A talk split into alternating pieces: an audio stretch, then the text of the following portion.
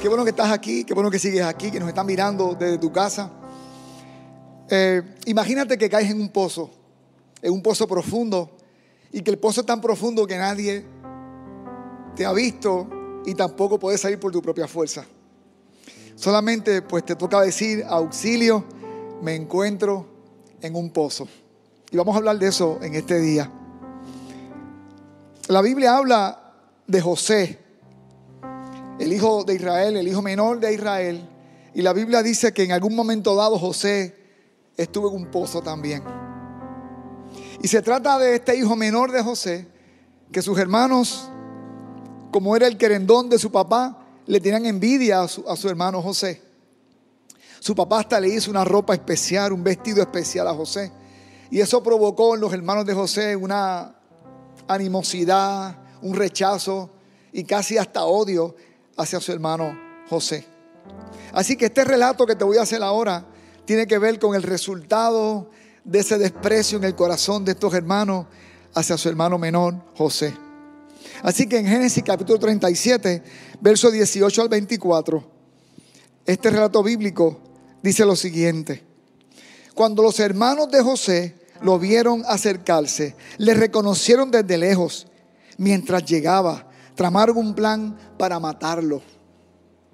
Aquí viene el soñador, dijeron. Vamos, matémoslo y tirémoslo a una de estas cisternas. Podemos decirle a nuestro padre, un animal salvaje se lo comió. Entonces veremos en qué quedan sus sueños. Pero cuando Rubén oyó el plan, trató de salvar a José. No lo matemos, dijo. ¿Para qué derramar sangre? Solo tirémoslo en esta cisterna vacía aquí en el desierto. Entonces morirá sin que le pongamos una mano encima. Rubén tenía pensado rescatar a José y devolverlo a su padre. Entonces cuando llegó José, sus hermanos le quitaron la hermosa túnica que llevaba puesta. Después lo agarraron y lo tiraron en la cisterna. Así terminó José en el pozo, en la cisterna en medio de una zona desértica. ¿Por qué rechazaban estos hermanos a José? Bueno, como ya te dije, su papá tenía un especial afecto hacia, hacia José porque era el menor. Y en adición, José hablaba de unos sueños que Dios le estaba dando, de una revelación, de unos planes, de unos propósitos que, que Dios tenía para José. Así que estos factores despertaron el rechazo en sus hermanos y el caso es que José terminó en lo profundo de un pozo en medio de una zona desértica.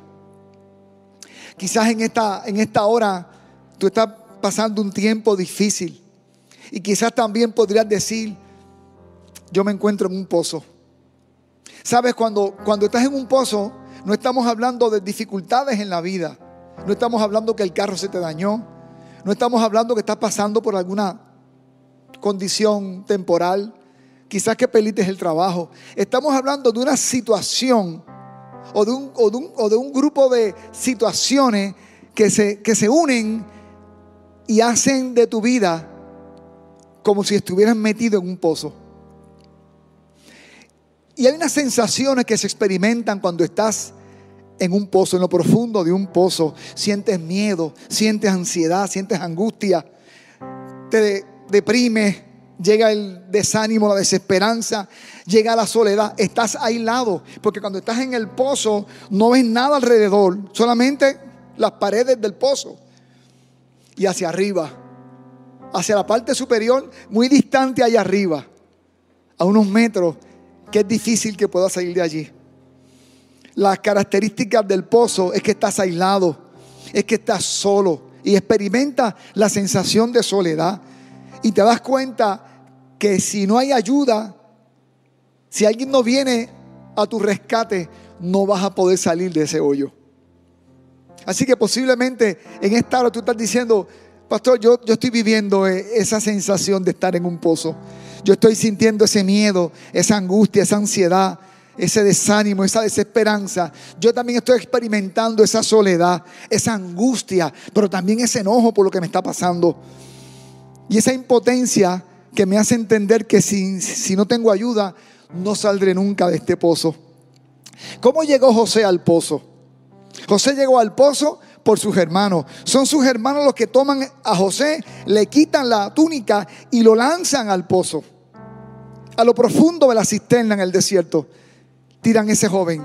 Se dice que José tenía 17 años en ese momento. Así que fueron sus hermanos los que lo tomaron a la fuerza y lo metieron en el pozo. Y yo te preguntaría a ti en esta hora, ¿y tú? ¿Cómo llegaste al pozo? Tú que te encuentras en un pozo en esta hora, ¿cómo llegaste allí? ¿Cómo llegaste? Hay algunas razones que te voy a dar, por lo menos tres. Posiblemente pueden haber más, pero por lo menos voy a darte tres, tres razones que, que, que depositan una persona en un pozo. Tres razones que te permiten experimentar la sensación de me encuentro en un pozo. La primera son por las circunstancias fuera de nuestro control porque estamos en un mundo caído. Las situaciones de la vida, todas convergen en algún momento dado y se forma una tormenta perfecta. Enfermedad, pierdes el trabajo. El cúmulo de esos factores son tan fuertes que cuando miras a tu alrededor te das cuenta que no hay salida. Te das cuenta que estás solo, que estás aislado. Te das cuenta que estás en tristeza, estás en angustia. Así que esa es la primera razón las circunstancias, las circunstancias de la vida. Y Satanás, el enemigo de Dios y de todo lo bueno, conspira en ese momento contra ti. Jesús, hablando en el capítulo 16 de Juan, verso 33, dijo lo siguiente. Estas cosas os he hablado para que en mí tengáis paz. Jesús les dijo, les estoy diciendo algo para que tengan paz. En el mundo tendrán aflicción Jesús le está diciendo a sus discípulos, en el mundo tendrán aflicción, pero confiad, yo he vencido al mundo. Jesús ya nos advertía que en algún momento dado íbamos a ser afligidos. Y ese pozo en el cual tú estás, posiblemente no eres responsable de la, de, la, de la de la situación que estás viviendo. Las circunstancias formaron toda una tormenta perfecta y de momento te encuentras allí. Eso fue lo que Jesús dijo. En el mundo tendréis aflicción, pero confíen. Yo he vencido al mundo. La recomendación que te doy en esta hora, si te encuentras en un pozo, si caíste en un pozo, porque las circunstancias te arrastraron a, ese pozo de desesperación, de angustia, de soledad, Deposita tu fe en Jesucristo. Deposita tu fe en Jesucristo. Él dijo, confíen, yo he vencido. Confíen, yo he vencido al mundo. Jesús no solamente venció la muerte, Jesús venció las adversidades, las dificultades, nos dio esa victoria. Y el apóstol Pablo en un momento dado dijo, somos más que vencedores por, por, por aquel que nos amó y se entregó por cada uno de nosotros. Somos más que vencedores por Jesús. El Salmo 121, verso 1 y 2, lee como sigue. Alzaré mis ojos a los montes. ¿De dónde vendrá mi socorro? Mi socorro viene de Jehová que hizo los cielos y la tierra. Cuando estás en el hoyo, miras alrededor y no ves nada en el hoyo, no ves a nadie, no ves una salida, solamente hacia arriba. Y el salmista está diciendo, ¿de dónde vendrá mi socorro? Mi socorro viene de Jehová. Mi socorro viene de Dios.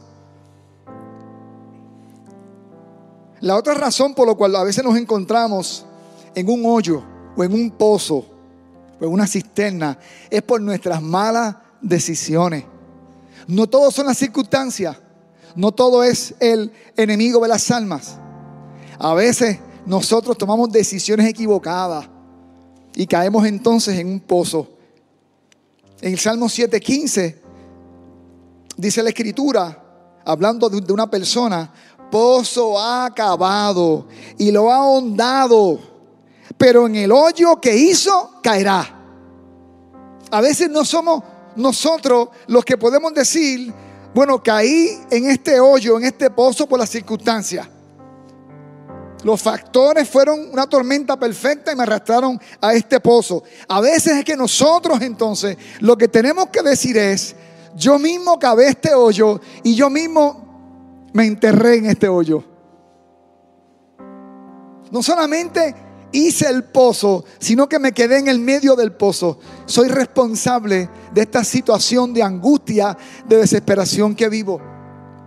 Una mala decisión financiera, una mala decisión en tu relación de pareja matrimonial, una mala decisión en cambio de trabajo. Cualquier tipo de decisión que tomaste posiblemente fue lo que te llevó a eso. Una relación que se rompió, un matrimonio quebrado, una empresa o algún negocio quebrado. Unas decisiones que tomaste, no fuiste prudente, alguien te dijo no lo hagas, no te tires, te lanzaste y ahí está disfrutando, entre comillas, de la amargura de las decisiones que te llevaron y te metieron en ese pozo de angustia. ¿Cuál sería la recomendación en ese momento? Bueno, lo que yo he hecho cuando yo mismo he hecho mi propio hoyo y me he metido yo mismo en mi propio pozo. Pídele perdón al Señor. Pídele perdón a, la, las personas que afectaste con tu decisión. Quizás afectaste a tu familia, quizás afectaste a, a, tu esposa, a tus hijos, quizás afectaste a la gente que, que más te ama, a la gente de tu trabajo. Pídele perdón al Señor. En medio de la angustia que vives, de estar aislado, angustiado y turbado en el fondo de ese pozo. Dile, Señor, yo, yo tomé malas decisiones. Yo me equivoqué. Y estoy aquí porque yo mismo cavé este hoyo y cavé este pozo. Y tercero, a veces estamos en un pozo por algún propósito de Dios. A veces no es solamente que Satanás conspiró contra ti. A veces no es que las circunstancias fueron perfectas y te crearon una desgracia perfecta y caíste en un pozo. A veces es que Dios tiene un propósito para tu vida y es Dios el que de alguna manera construye los factores y los elementos para que entonces un día abrimos los ojos y nos encontramos en lo profundo de un pozo. El apóstol Pedro, en su primera carta, capítulo 5, verso 10, dice lo siguiente, en su bondad Dios los llamó a ustedes a que participen de su gloria eterna por medio de Cristo Jesús. Dice Pedro, a los creyentes, Dios quiso compartir su gloria eterna con cada uno de nosotros.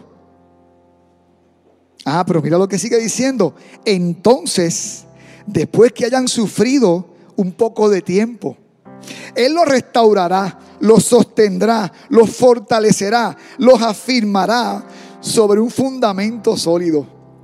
Y ese fundamento sólido es Jesucristo.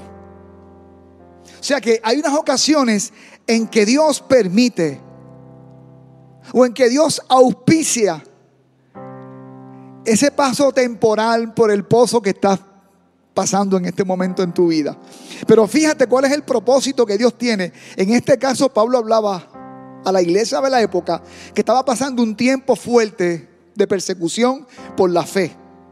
Y les dice respecto al, sufrimiento que es necesario que después que hayan sufrido un poco de tiempo, o sea, ese tiempo que estás pasando en la profundidad del pozo, aislado y frío, Después de ese tiempo, Él los restaurará, los sostendrá, los fortalecerá, los afirmará sobre un fundamento firme, sólido, que se llama Jesús.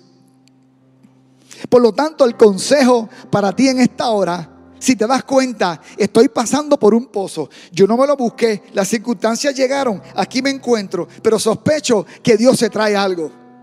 Sospecho que Dios se trae algo, porque en el caso de José, en el caso de José, el pozo para José fue un punto de partida hacia el propósito que Dios tenía con, con José. Más adelante en tu casa, búscate esa historia en el capítulo 37 hacia adelante, en Génesis. Ahí está completa esta historia y cómo José, al final de todo este proceso del pozo, él termina siendo la mano derecha de Faraón, el rey de todas las naciones y los imperios de esa época. Ahora bien, mientras estamos en el pozo, es importante que entiendas que hay unos enemigos que te van a afligir durante ese tiempo en el pozo. Y el primer enemigo es la culpa. Es la culpa. Cuando estamos en lo profundo del pozo, si hemos llegado ahí por nuestras propias decisiones, o si hemos llegado ahí porque se nos advirtió que no tomáramos algunas decisiones y lo hicimos, o cualquiera otra que sea la razón, comenzamos a experimentar culpa. Nos culpamos a nosotros mismos. Y entramos en un momento de culpa. Y en, una, en un espíritu de culparnos que aunque Dios mismo te esté hablando por su Espíritu Santo, la culpa es tan fuerte que tú que tú rechazas lo que Dios te está hablando. Porque es que la culpa bloquea lo que el Espíritu Santo quiere hablarte. Estás inmerso en, culparte a ti mismo. Lo otro que también hacemos es que culpamos a otros. Ese enemigo llamado culpa no solamente hace que yo me culpe a mí, sino que comenzamos a buscar este, los culpables. Estoy en este hoyo por culpa de fulano. Estoy en este hoyo por culpa de mis padres, por culpa de mi esposa, por culpa de mis hijos, por culpa de mis pastores, por culpa de... Y buscamos un culpable. Y a veces los más osados, cuando estamos en un pozo, cuando estamos en la cisterna, en lo profundo, culpamos a Dios. Y decimos, Dios, me dejaste. Me dejaste. ¿Dónde están las promesas de Dios? El otro enemigo después de la culpa es que nos autopercibimos como víctimas. Y si la culpa es un enemigo terrible en el pozo, el percibirnos como víctimas es peor. ¿Y por qué es peor? Porque entonces comenzamos a responsabilizar a otros. Fulano, fulana son responsables de mi situación. Yo he sido víctima de, de, la situación de mis padres. Yo he sido víctima del gobierno. Yo he sido víctima de la corrupción de las personas o del Estado. Yo he sido víctima de la incomprensión de las personas. Y comenzamos a presentarnos y a autopercibirnos como víctimas. Nos aislamos de los demás porque pensamos que es el mundo contra mí. Todo el mundo la tiene contra mí. En esta casa todo el mundo la tiene contra mí. Fíjate que en el caso de José, José podía decir eso. José podía decir, en esta casa mis hermanos la tienen contra mí. Y era cierto. Y no hay una porción bíblica que diga que José atribuía todas sus, de, desgracias a sus hermanos. Todo lo contrario. Lo que José llegó a decir fue, Dios estuvo en todo este proceso. Lo otro que, que hacemos ahí, por causa de sentirnos víctimas, es que no perdonamos a las personas que nosotros creemos que nos han, eh, eh, nos han hecho daño. Y la falta de perdón mantiene esas heridas dentro de tu corazón. Escúchame, mírame bien. Cuando tú no perdonas, esa herida se mantiene abierta. Cuando tú no perdonas, esa herida se mantiene abierta. Y en el fondo del pozo, esa, esa herida abierta es mortal. Porque se convierte en un, verdugo emocional contra ti. El tercer enemigo de una persona que está en el pozo es la duda. Empiezas a dudar. Tu fe se vuelve débil. Duda de Dios y de su carácter. Oye, me está pasando todo esto. Siento que no tengo salida. ¿Y dónde está Dios en todo esto?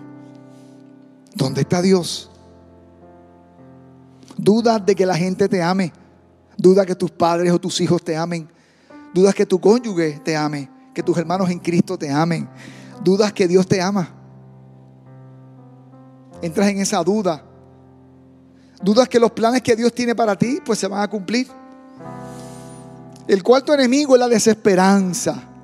Se va la esperanza. Llega la desesperanza. Y la desesperanza es cuando estamos diciendo, no hay manera que pueda salir de aquí. No hay manera. De esta no me levanto. De aquí no hay quien me saque. Se fue la esperanza. Y a veces hasta nos atrevemos a decir, Dios se olvidó de mí. Dios ha, Dios ha bendecido a aquel, al otro, a mi vecino, a mi compañero de trabajo. Dios ha bendecido a esta persona, pero a mí no. A mí no. Es como si ya no se acuerda Dios de mí. Quinto, y posiblemente hay más, pero es la última que te voy a compartir. Quinto, este es el más peligroso de todos. Escucha bien. Si estás en un pozo, y repito, un pozo es una situación difícil donde no hay esperanza, donde aparentemente no hay salida, donde todos los factores conspiraron aparentemente contra ti y te han quitado toda tu fuerza. Llegó la ansiedad, llegó la depresión, la tristeza, la angustia, el coraje, la duda. El quinto enemigo de la persona que se encuentra en el pozo es el más peligroso de todos. Yo he estado en un pozo también. Yo he vivido a lo largo de mi vida en Cristo, que van a ser 35 años, próximamente el 24 de, de abril. Yo he vivido en momentos dados en un pozo. Y he experimentado la culpa, he experimentado la duda, he experimentado todos estos, estos enemigos.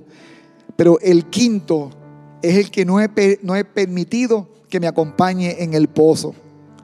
Es la asimilación. Lo que quiere decir es que te acostumbras al pozo. Ese quinto enemigo es bien peligroso porque es ese enemigo que hace que te acostumbres a estar en el pozo. Y dice, bueno, pues esto es todo. Así es que se vive. Ya me acostumbro a estar en el pozo. Ya hago un hogar en el pozo. Ya entiendo que mi paso por el pozo no es por un tiempo, sino que voy a vivir en ese hoyo, que voy a vivir allá abajo, voy a vivir aislado, en angustia, en tristeza, en desesperación y me acostumbro al pozo, asimilo las circunstancias del pozo, pero no las asimilo para vencerlas y resistirlas y salir de allí, las asimilo para acostumbrarme, moldearme al pozo, asimilarme al pozo. Y no es la voluntad de Dios que te asimiles al pozo, porque estás de paso ahí solamente. Porque hay un propósito de Dios para ti cuando salgas de allí. Yo no sé cuál es el tiempo que tú vas a durar allí. Como tampoco sabía las veces que estuve en un pozo, que han sido varias, no he sabido cuándo es el tiempo que Dios me va a sacar de allí. Pero siempre, siempre yo he sabido algo. Yo no pertenezco al fondo de un pozo. Porque dice la Biblia que yo reino con Cristo. Y estoy en el sentido figurado, sentado con Él en los lugares celestiales. Entonces, asimilas tanto el pozo que no sabes vivir fuera del pozo. ¿Te gusta vivir ya en el pozo? O más bien, ya no sabes cómo vivir fuera del pozo. Ya no sabría el día que eso pase. Y fíjate, y hay gente que Dios ha sacado de un pozo. Yo he visto personas que Dios los sacó de un pozo, pero todavía viven como si estuvieran en el pozo. Siguen en la angustia, en la ansiedad, en el miedo, en el temor. Cuando ya Dios te libró del pozo. Y el que está asimilado al pozo no quiere salir del pozo. Y hay gente que no quiere salir de su pozo. Hay gente que le han tirado la soga para sacarlos del pozo. Y no, porque el plan de víctima es mucho mejor. Se adaptaron, se asimilaron al pozo. Pero la voluntad de Dios es que salgas del pozo. Aunque piensas que ya todo está perdido. Aunque crees que todo está perdido. Aunque crees que el propósito de Dios para ti ya no se va a cumplir. Yo me imagino José José que soñó cosas extraordinarias de la autoridad que Dios le, le, iba a dar a él, de la influencia extraordinaria que él iba a ser para muchos, para su familia, para sus hermanos. Me imagino José en el pozo diciendo, ajá, ¿y ahora? ¿Y qué pasó con el sueño? ¿Y qué pasó con la revelación de Dios? el salmista en el capítulo 40, verso 1 y 3, estando en un pozo, dice lo siguiente, pacientemente esperé a Jehová. ¿A quién esperó? A Jehová. ¿Cómo lo esperó? Pacientemente. Y se inclinó a mí y oyó mi clamor. Este hombre estaba clamando en el pozo. Este hombre estaba esperando en Dios en el pozo. Yo estoy ahora en un pozo, pero yo sé que Dios me va a sacar del pozo. Dice que pacientemente, dice esta versión, la versión de Reina Valera del 2009, dice, resignadamente esperé a Jehová. Y se inclinó a mí y oyó mi clamor. Y me hizo sacar del pozo de la desesperación, del lodo cenagoso me hizo sacar, pero hubo un tiempo de espera, hubo un tiempo de espera paciente, de espera resignada. Me resigno, no puedo salir del pozo por mi propia fuerza, pues entonces resignadamente, pacientemente espero en Jehová. Y Él me sacó del pozo de la desesperación, del lodo cenagoso, puso mis pies sobre peña, enderezó mis pasos, puso luego en mi boca cántico nuevo alabanza a nuestro Dios. Hay mucha gente callada que no alaban al Señor. Porque no han entendido todavía de dónde es que Dios nos ha sacado.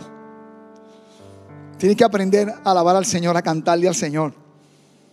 El que le canta al Señor es porque ha entendido del pozo que Dios lo sacó. Y déjame contarte un poquito brevemente de Jonás.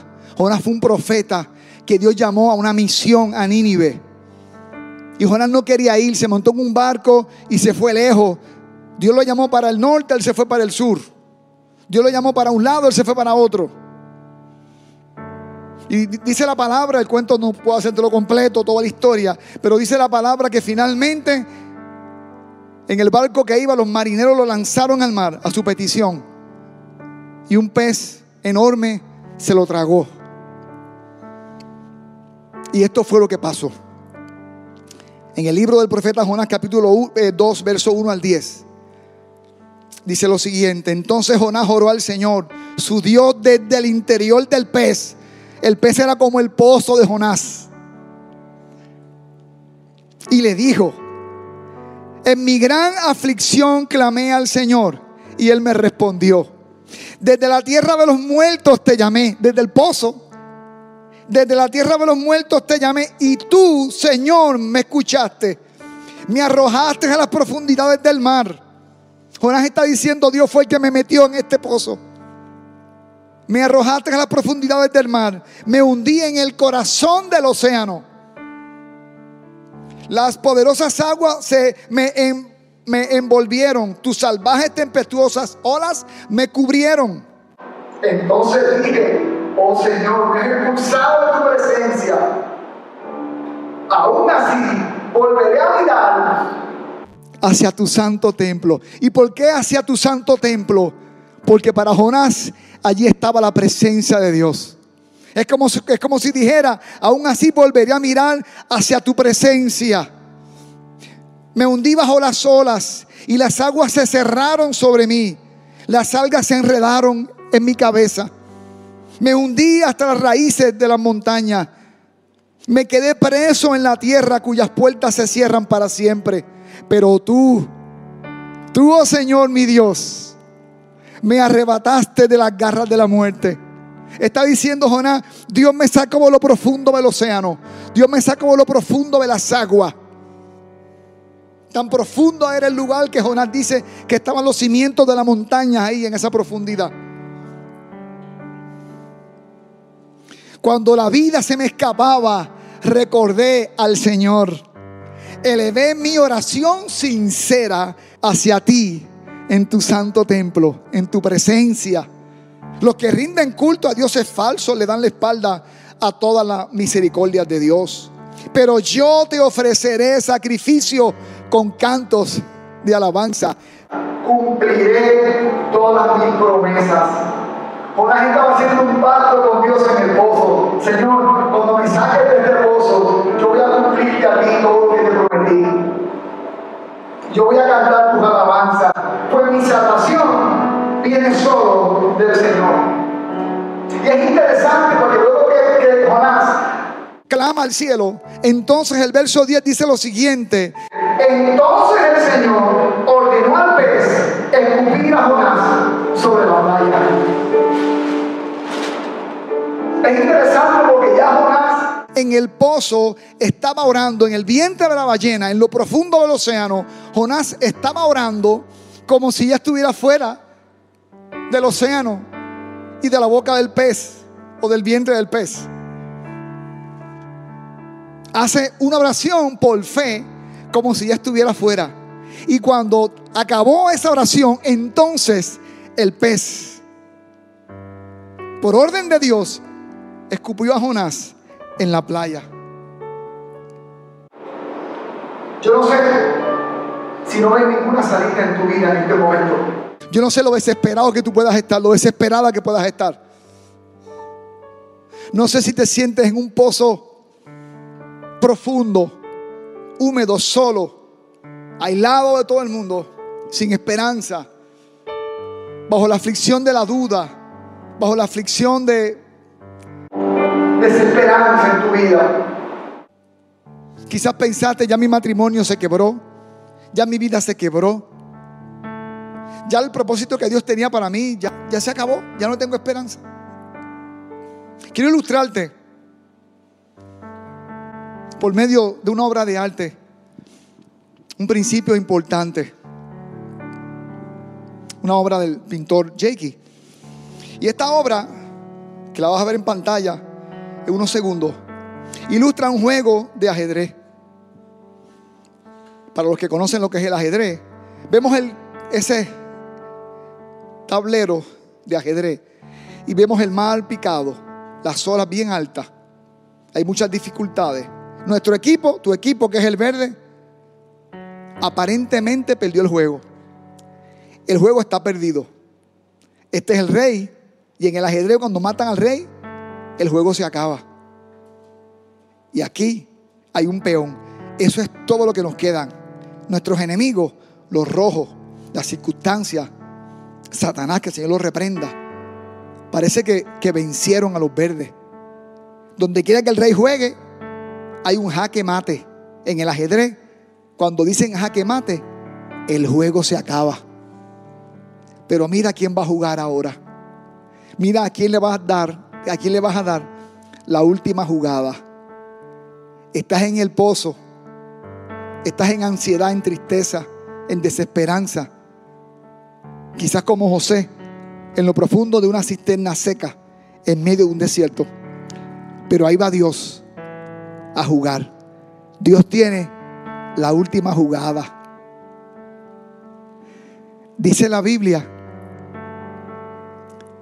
que los hermanos de José, por recomendación de Rubén, vendieron como esclavo a su hermano José, a unos mercaderes que iban cerca donde estaban ellos. José acabó en Egipto, después de unas circunstancias adversas, de forma extraordinaria, José termina siendo el vicerrey de todo Egipto y por tanto de todo el mundo de la época. Y el resto es historia. Las circunstancias que tú, que tú vives en este momento probablemente son las circunstancias que Dios va a usar para formar tu carácter. Dios va a usar estas circunstancias adversas para formar tu carácter. Para que, te, para que Él se revele a tu vida de una forma extraordinaria. Allí en el pozo Dios se te va a revelar como se le reveló a Jonás, como se le reveló al salmista en el Salmo 40, como se le reveló a José. De allí, de allí vas a salir diferente, listo y lista para que Dios te use. Yo te invito a que, a que juntos oremos. Yo no sé la magnitud de tu pozo, no sé la profundidad de tu pozo, la desesperación que tienes en esta hora, pero yo conozco al Señor porque yo he estado en varios pozos también y me he encontrado con Dios en lo profundo del pozo. Y de ahí Dios me ha sacado para la gloria de su nombre. Padre, yo bendigo a mis hermanos en esta hora y a mis hermanas. Yo bendigo a cualquier persona que nos está mirando en esta hora, que está en desesperación en lo profundo de un pozo, de un pozo emocional, por problemas financieros, relacionales, matrimoniales, quizás de salud, económico, quizás una crisis de fe. Pero te ruego en esta hora que te reveles, Padre Santo, allí donde está. Revélatele, muéstrale tu gracia, muéstrale tu amor en Cristo Jesús. Que tu misericordia le cubra y le sostenga en esta hora. Padre, que en el nombre de Jesús lo levantes de allí para la gloria de tu nombre. Que sea instrumento tuyo para bendecir a otros.